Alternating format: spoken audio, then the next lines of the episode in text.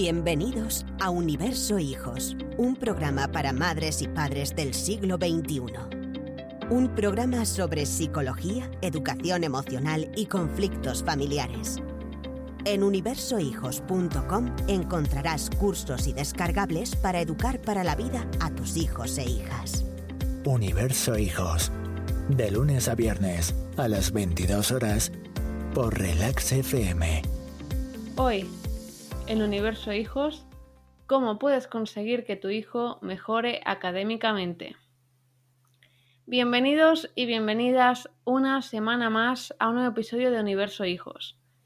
Esta semana, aprovechando que, atención, el próximo día 29 de marzo estrenamos la masterclass ¿Cómo puedes conseguir que tu hijo mejore académicamente? Decálogo de prácticas útiles que te ahorrarán discusiones, hablaremos de las principales causas del fracaso a nivel académico desde la experiencia que hemos vivido y lo que tú, Elisenda, eh, también has ido descubriendo en la práctica diaria con estudiantes que presentan pues cateos.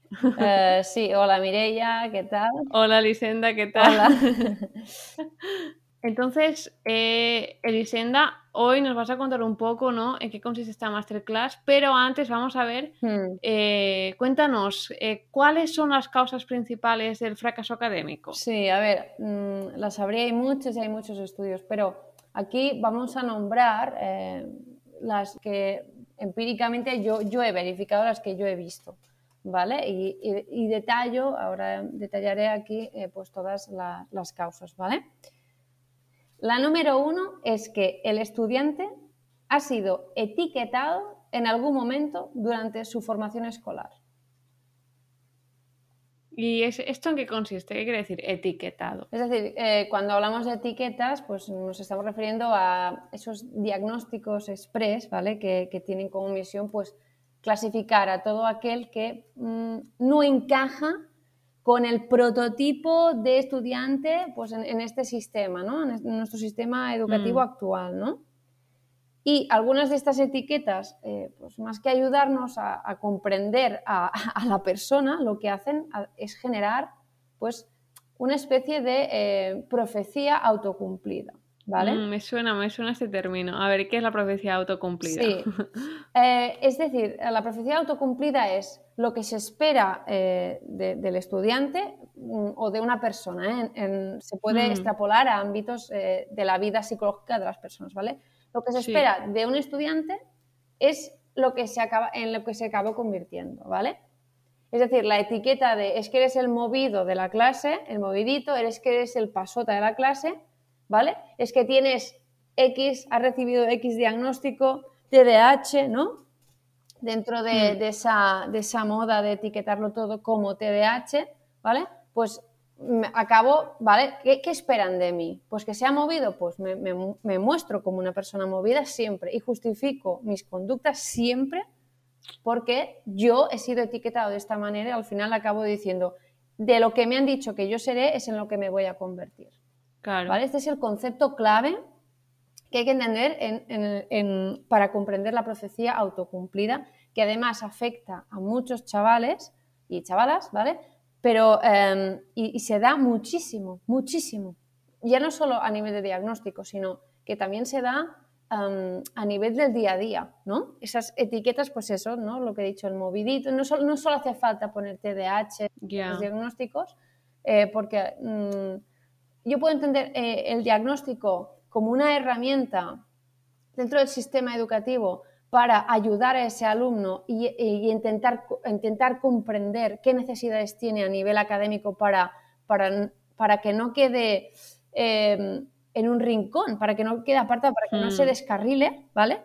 Pero no, el hecho, eh, es decir, hay una persona por encima de esa etiqueta, ¿vale? Y no todo el mundo que tiene la misma etiqueta, que recibe el mismo diagnóstico, actúa de la misma forma. Claro. Por tanto, no todo lo podemos justificar bajo ese paraguas de, del diagnóstico que yo tengo o de la etiqueta de yo soy el rebelde, pues siempre voy a ser rebelde. Se espera de mí que sea rebelde. Me dicen que soy el rebelde. Por lo tanto, como yo soy rebelde, para ser coherente con esa rebeldía que me dicen los demás que tengo, tengo que mostrarme rebeldemente siempre. No puedo ser eh, María Teresa de Calcuta en algún momento, ¿sabes? Claro. ¿Qué pasa? Que esto implica, pues a veces, culpar a los demás de experiencias negativas, ¿no? Porque también esta etiqueta, en ocasiones, pues nos permite caer en el victimismo, ¿no? En el, pues si yo soy así, ¿qué le voy a hacer? Poco podemos hacer. Por eso Claro, no, no, no hay margen de cambio, ¿no? De, modificar esas actitudes. Claro, las etiquetas eh, dañan en este sentido, porque es que... Mm, Limitan. Sí, muchísimo, encorsetan, ¿vale? Y esto, pues emocionalmente va sembrando pues, un terreno de inseguridades, de frustración, que pues, puede terminar eso, ¿no? siendo el pasotas y para, para, fingir, ¿no? De algún modo, pues que no les importa. O también mm. eh, sintomáticamente puede darse con conductas disruptivas en el aula que, pues, que hacen que digan, me, dices que no soy buen estudiante, pues voy a mostrarme como mal estudiante. Por lo tanto, voy a, hacer, voy a desarrollar conductas que no favorezcan el, buen clima en el aula, mm. eh, que lo que hacen es eh, entorpecer el trabajo del profesor para mostrarme pues como lo que soy, un mal estudiante. ¿no? Y esto al final lo que sucede es que acaba repercutiendo en la autoestima del, del, estudiante, ¿no? del, niño, eh, y además eh, también en primaria. Estamos haciendo, eh, estoy poniendo foco, ¿no? Y estoy, tengo en mente, pues, estudiantes de secundaria, ¿no? Y, chicas también, alguna, pero sobre todo también en primaria hay mucho etiquetaje, mucho, mucho.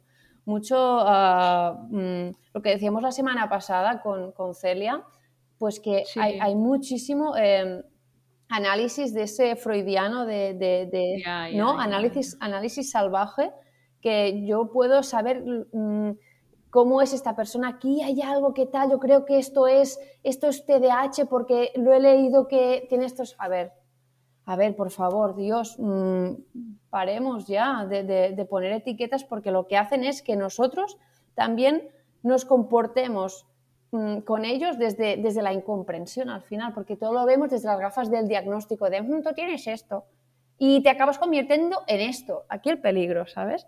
Y esto eh, para la autoestima es fatal, fatal, fatal, porque ¿en qué espacio? Mm, ¿Tengo espacio para no victimismo? Si etiqueto todo, ¿tengo espacio para, para mostrar otra faceta? ¿Tengo este espacio? No lo tengo, ¿sabes? Pues dentro de la profecía autocumplida no lo tengo. Eh, otra mm, de las causas es que no sabe estudiar. ¿Vale? Em, que es, una frase que, que podríamos decir en, aquel episodio que hicimos, Mireia, que decíamos típicas frases de madre.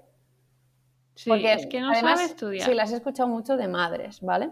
Y es que no sabe estudiar, ¿vale? Es una, es una frase que resume un problema, ¿vale? Y es la misma frase que se repite de madre a madre, ¿no? Supongo que a la que llega a la secundaria o así ya no sabe estudiar, ¿no? Y tú has dicho... Claro, porque nunca, nunca han estudiado, ¿no? Seguramente, y en la secundaria ya, ya empiezan a necesitar pues horas de estudio. Correcto, pero es que es la misma frase clavada. Es curioso, ¿eh? Es algo que, no sé, me parece muy curioso.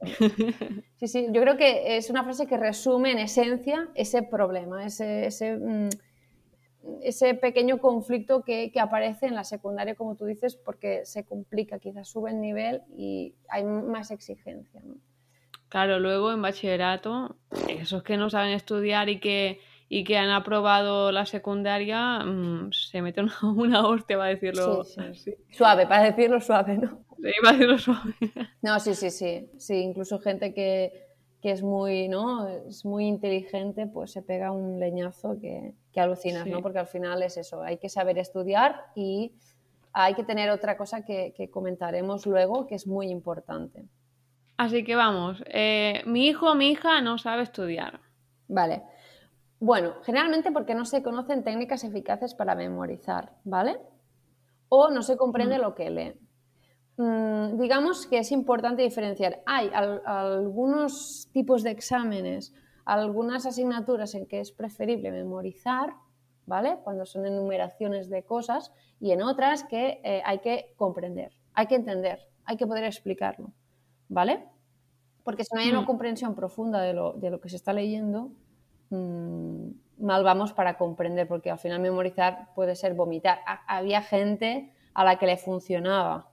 Pero Mm, cuidado, cuidado porque, bueno, o sea, hay que entender las cosas. O sea, hay que poder comprender lo que se lee, hacértelo tuyo, Claro. ¿vale? Poder analizarlo, hacértelo tuyo, resumirlo, sintetizarlo y explicarlo. Si no, mal vamos, ¿vale? Vale. Por lo tanto, por un lado, tenemos que eh, encontrar técnicas eficaces para memorizar. Lo de, mm, por eso ponía en, en la página de- del curso, ponía lo de venga, codos, venga, ponlo, venga, a estudiar, ponte a estudiar. Pero es que al final am, Mm, no se trata de sufrir, se trata de encontrar una forma eficiente de estudiar, ¿vale? Mm. No por más horas, eh, ¿no? Será mejor el rendimiento. Claro, y por eso, pues las técnicas de estudio pues, nos pueden ayudar para, pues, para que también aumente la satisfacción del estudiante, ¿no? Porque, joder, empieza a ver que, que tampoco es tan tedioso ni difícil, ¿no? Y que Mm, se va aplicando pues claro. pequeñas técnicas y dices, hostia, mm, vaya, esto va funcionando, vaya, ¿no? Luego, Claro, y eso, y también Sí. es un modo, ¿no? De, de automotivarse, ¿no? Cuando va, va viendo que le va saliendo bien las cosas, ¿no? Claro, es exacto. Además engancha bastante, ¿eh? Lo de las técnicas para memorizar engancha bastante. Mm, pero sí que hay que hacer eh, la tarea también de no abusar de ellas porque eh, en muchas ocasiones lo que hay que hacer es comprender, ¿vale? No basta con memorizar. Mm, Y ya. cuando sabes que lo has comprendido, cuando lo puedes explicar a otra persona, Ujú. ¿vale? Luego, también hay un problema de, de falta de planificación, ¿no? No sabe estudiar en ese problema que se, en esta frase también se engloba el no, se- no sabe planificarse. Pues que de hecho es, es Mm. complicado planificar, ¿no? Por eso en, en, pues en marketing lo que hay es la figura, por ejemplo, del project manager, ¿no? Que hace esta tarea de planificar, de, de decir cómo se van a Mm. ejecutar las tareas, en, en- en qué timings, ¿no? Eh, porque Mm. incluso es, es algo que es complejo, hay, hay, que, hay que aprenderlo, ¿vale? Es difícil, además hay que ir calibrando, porque muchas veces dices, vale, pues eh, yo calculo que mm, tal tiempo, y al final es más o es menos quizás, ¿no? Pero es, es algo que hay que aprenderlo, hay que entrenarlo, ¿vale? Y eh, Sí. en la masterclass lo que veremos pues, eh, es- son bueno, pues, tips, ¿no? consejos, trucos y técnicas para, para precisamente pues, eh, poder, poder organizarse de, de forma eficiente sin que sea complicado, ¿vale? Ni, ni- ni tengas que, que- que estudiar ninguna carrera, ¿vale? Pues- porque estamos en primaria y en secundaria, ¿vale? Y hay que hacer pues cosas simples, el menos es más, ¿vale? Pero hay que saber qué menos tenemos que aplicar para, para, para, para que sea más, ¿vale? Porque a veces intentamos Claro, claro. mil cosas con agendas, no sé qué, no sé cuántos, no sé cuál, y le he comprado esto y no sé qué, porque comprar, eh, o sea, ¿no? En el típico arranque motivador Mm. de, del padre o madre que quiere que, ¿no? Que venga, va, pues eh, vamos a comprar bolis de este color, de no sé qué, no sé pero ¿qué vamos a utilizar realmente de todo esto que estamos comprando? Porque, ¿vale? Le parece súper guay y le hace súper ilusión tener el estuche lleno de, de bolis, de no sé qué, clasificadores, no sé qué, pero... mm, a ver, la técnica es la que es, es decir, tenemos que aplicar una técnica, porque el material, el material en sí no, no nos aporta nada, ¿sabes? Claro, y no, y llegarán las dos semanas de, de- después de empezar el curso y ya estaremos igual. Claro, y, y al- se habrá cansado de los colores. Y es como, eh, pues, decir, vale, yo tengo mil herramientas para trabajar, pero yo lo que tengo que tener es, claro, es la metodología que voy a seguir y qué técnicas voy a aplicar. Es decir, qué quiero yo conseguir y luego ya voy a ver qué herramienta necesito, ¿sabes? Es ese paso, ¿vale? Y esto lo, lo- hablamos precisamente en la masterclass porque es súper importante, ¿vale? Es que justamente, ¿no, Elisenda? Que estoy pensando en que no solo es importante durante la vida de un estudiante, que Sí. es básico, Mm. sino que la vida de un trabajador trabajadora es que sin planificación no es imposible rendir y quizás no parezca que sea sí, eh, una cosa más superflua que, sí. que sacar buenas notas en el examen, pero es que no, no van a haber buenas notas si no hay buena planificación. Total, es eso, es que es eso. Además puedes quemar a gente. O sea, en recursos humanos, gente, pues la gente se puede quemar, ¿no? Si aprietas demasiado, si no eres capaz de calcular, si calculas la productividad como si fuera lineal, la, produ- Sí. productividad oscila, ¿no? A lo largo del día. Hay, hay momentos del día que son mejores y cada persona además también tiene unos horarios internos de, de rendimiento personalizados. Pero el hecho de no ser máquinas hace que Mm. tengamos que, que- que planificarnos de acuerdo a nuestros ritmos. Sí. Bueno, y, todo esto, pues lo que te digo, ¿no? Implica aprenderlo y es un entrenamiento que hay que hacer para, pues, para perfeccionar tanto las técnicas, ¿no? Como esa planificación, ¿vale? Pero es que todo esto es que va súper bien para el día de mañana. Mm. No solamente si haces eh, bachillerato o un FP porque vas a tener que seguir estudiando, pues si no, eh, cuidado, la gente que se queda en ese limbo del, del fracaso y, se materializa en el, vale, no hago nada, me voy a trabajar, cuidado porque mm, el siglo XXI no es lo mismo que el siglo XX. Ya, ya. y la competencia que hay es enorme. Claro, la tecnología está allí. Eh, mm, cuidado con, con, la sustitución, eh, porque ya, ya, hay máquinas, pero es que va a haber máquinas mucho más perfiladas y afiladas para, para, para precisamente hacer las tareas que, eh, los seres humanos pues no podremos hacer, ¿vale? Que impliquen pues mucha más fuerza o mucho más mecánicas que vas a decir, ¿para qué, no? Por lo tanto, que la gente se tiene que, especializar, preparar, ¿no? Mm, va a ser muy interesante ver lo que sucede en los próximos... Pero habrá que estudiar, eso hay que tenerlo claro, hay que, hay que hacer algo, ¿vale? No, no, no, no, porque, no tiene por qué ser una carrera, ¿eh? Cuidado, porque además hay, hay un over, eh, overbooking de, demanda y mucha gente sale titulada y no hay tanta demanda luego en el mercado, ¿sabes? Mucha gente quiere una carrera, pero luego no hay em, tanta demanda. claro, ¿qué pasa? Sí, no, y que además los contratos, cuando, si por ejemplo, en el caso que decidas, pues ir a una empresa y no emprender por tu cuenta, eh, tienen contratos de mes de prueba, de seis meses de prueba, de año de prueba. Entonces no rindes, pues no te sabes planificar, ¿sabes? Sí, sí, sí, claro, es que hay que trabajar esas habilidades que más que conocimientos son como de autoconocimiento, ¿vale? De sí, cómo, ¿sabes? De, cómo, de inteligencia emocional también, porque para comunicarte con los compañeros, para transmitir según qué, para ser asertivo, ¿no? Es necesario mm, tener estas habilidades internas de autoconocimiento para poder gestionarnos también, porque el estar en, en sociedad y al estar en grupo y las empresas eh, forman grupos, los departamentos forman subgrupos, cuidado aquí, ¿sabes? Porque hay que poder gestionar todas estas habilidades, hay que desarrollarlas y hay que trabajarlas. Por eso, joder, siempre decimos, mm, ¿por qué eh, no se trabaja mucho más? Porque estamos tan obsesionados en poner integrales, ¿vale? Pero no estamos, está bien enseñar a pensar matemáticamente hablando, ¿no? la abstracción de las matemáticas está bien, pero hasta cierto punto lo que no podemos hacer es, vamos todos allí enfocados en saber, saber, saber, saber, pero nos olvidamos de lo que es esencial, que es, joder, me tengo que comunicar cada día cuando, cuando llego a mi trabajo, ¿no? Es que me parece mm, súper básico, ¿vale?